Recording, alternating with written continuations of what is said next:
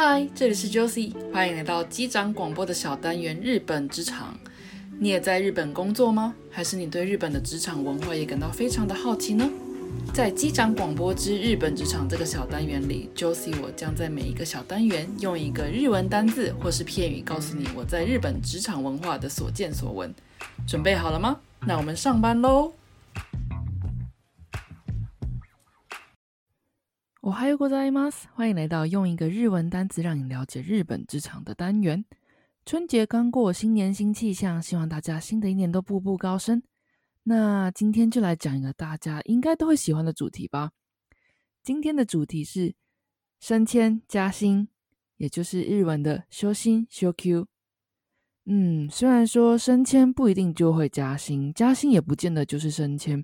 不过这两件事，我觉得啦，关联性应该还蛮大的，而且都是好事的话，那就一起介绍给大家，也算是讨个吉祥吧。首先呢，先想解释一下日文，关于升迁跟加薪这两个概念，在日文里面常常用到的就是修心、修格、修 Q 这三个。修心呢，写作汉字旭日东升的升，在进步的进。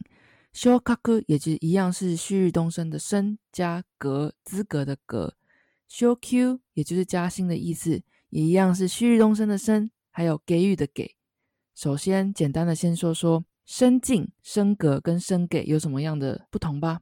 首先，修心升进，比较具体的说，是有了职称或是职称升等的意思。比如说，从科长变成了部长，那就叫升进修心啦。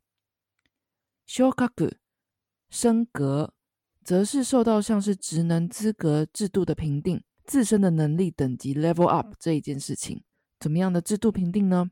比如说像公司内部的资格审查啦，或是经由人事部的考察、面试、考试、研修等等，都可以算。简单来说，升格可以说是公司组织内部的等级上升一件事情啦。嗯，听到这里，你会不会觉得日文非常的复杂呢？说真的，我也是因为要做这个主题去查了一下众多纷纭的《说文解字》解释。那实际在日本的职场中，至少在我的公司里面，阶级晋升没有公司内部考试、面试等等一件事情，所以我所属的公司其实也不会严格去区分到升进、升格这两个词的呃琐碎用法。嗯，不管你懂不懂日文，就当做一点点知识的小补充就好了。学习日文、了解文化，其实不需要这么大的压力啦。接下来第三个单词就是大家都喜欢的加薪，修 Q 升给啦。修 Q 字面上意思就是 Q 流阿给鲁，定期薪水涨价的意思。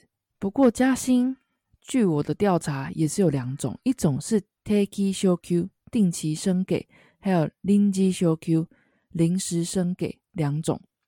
嗯，我知道有点混乱，不过先不需要用中文的意思去理解，我试着简单的说明哦。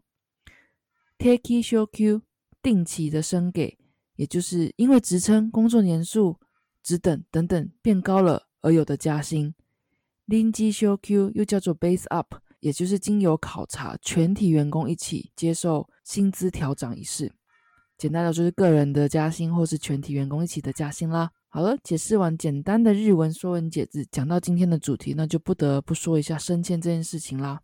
或许你有听过，在日本。男女平等还有很大的努力空间。其实升迁这件事情也存在着很大的差异哦。二零一二年的十二月，安倍当上首相以来，确实有想把女性活跃度提升到另一个水平。二零一六年四月，也执行了女性活跃推进法，目标呢是想要将管理职的女性比例拉到百分之三十。根据数据的指出，安倍任期内百分之三十的目标还有很大的努力空间。可是，其实我们也可以看到，很多企业也在积极的做公司内部的男女平等努力哦。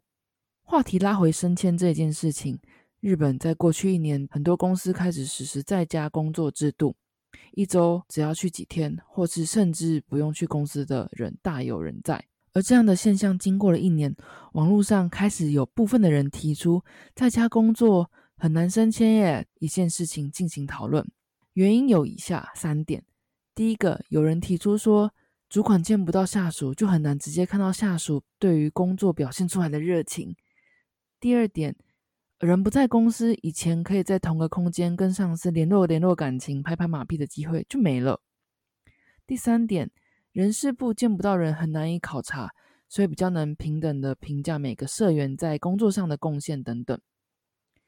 嗯，虽然我还蛮习惯远端在家工作的啦，而且我反而因此时间管理跟效率会变得更好。但是我想有人提出这样的疑惑，那确实有一部分人就会有这样的烦恼的意思吧。当然也因此针对这样的方法有做出很多的回应，比如说，呃，有人会建议说，那你就要时时刻刻跟上司询问反馈意见啊，刷刷存在感，或是积极的跟上司联系。联络报告事项，让上司潜移默化中知道你即便不在视线中，也是有好好在积极的工作。其他的意见像是要积极的锻炼自己的口条跟文章能力，因为远距工作更仰赖电话或是 email 文书的书写，如何精确的表达等等，变得更加的重要了。你觉得呢？你是不是也正在经历远距工作呢？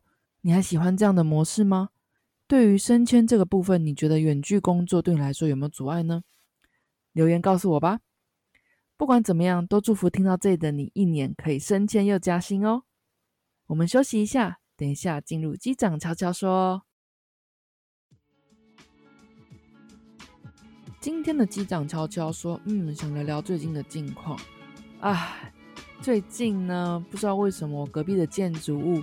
开始假期的音架，每天早上都在敲敲打打。每天早上九点开始准时，就会有施工的声音，还有工作人员的讲话的声音，导致我现在录制 podcast 都有点困难，都要选择一些很奇怪的时间。希望这则 podcast 录音没有录到太多的杂音哦。那讲到建筑物的隔音问题，说真的，我前阵子也遇到这样子一个烦恼，嗯。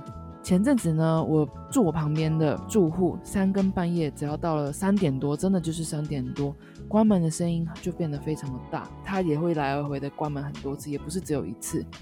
嗯，其实我能理解日本的建筑物或许隔音效果没有很好，不过在半夜三点关一次门就算了，他还是来来回关完之后又开，开完之后就关，我实在不知道他在做什么。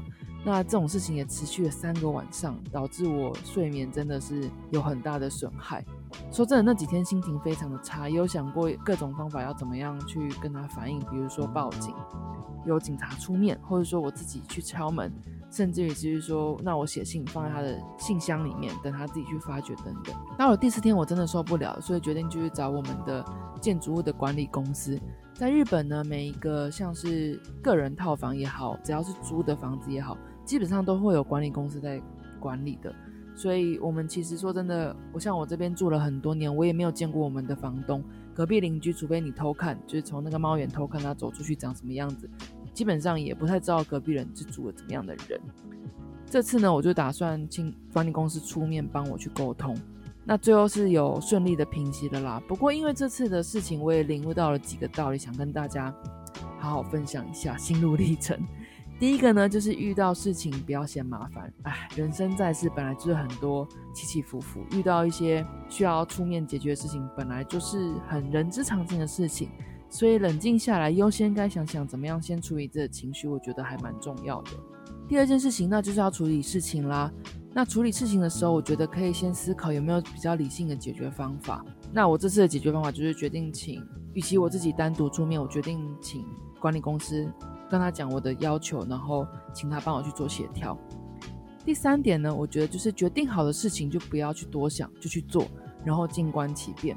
什么意思呢？比如说，其实这整件事情当中，我从一开始啊，事情发生了，要不要自己写信放住户信箱？但是又怕被他怨恨，那好吧，那就告诉管理公司好了。但是又怕麻烦，那等管理公司说他会帮我写信劝告住户之后，我又会担心说，那这样有用吗？如果没有用怎么办？变本加厉的怎么办？其实那之后那些反推回去也，怕被怨恨，怕麻烦，怕没有用，怕变本加厉，这些事情都不用去多去想了，去做就对了。我觉得其实有时候我们会比较负面思考，把事情带到更糟的地方去。但事实上证明，管理公司很愿意帮我去出面。那出面之后，事情也有平息，也有没事。那其实这件事情就很完美完美的解决了呀。嗯，最近发生的这些事情，所以。嗯，与其说事情的大解决，一还不如说又是我心境上又多了一层体会吧。新的一年分享这件事情给大家，希望大家遇到麻烦事情的时候，千万也不要觉得不太开心吧。好好解决，事情一定会往好的事情发展的。那我们下次再见喽，拜拜。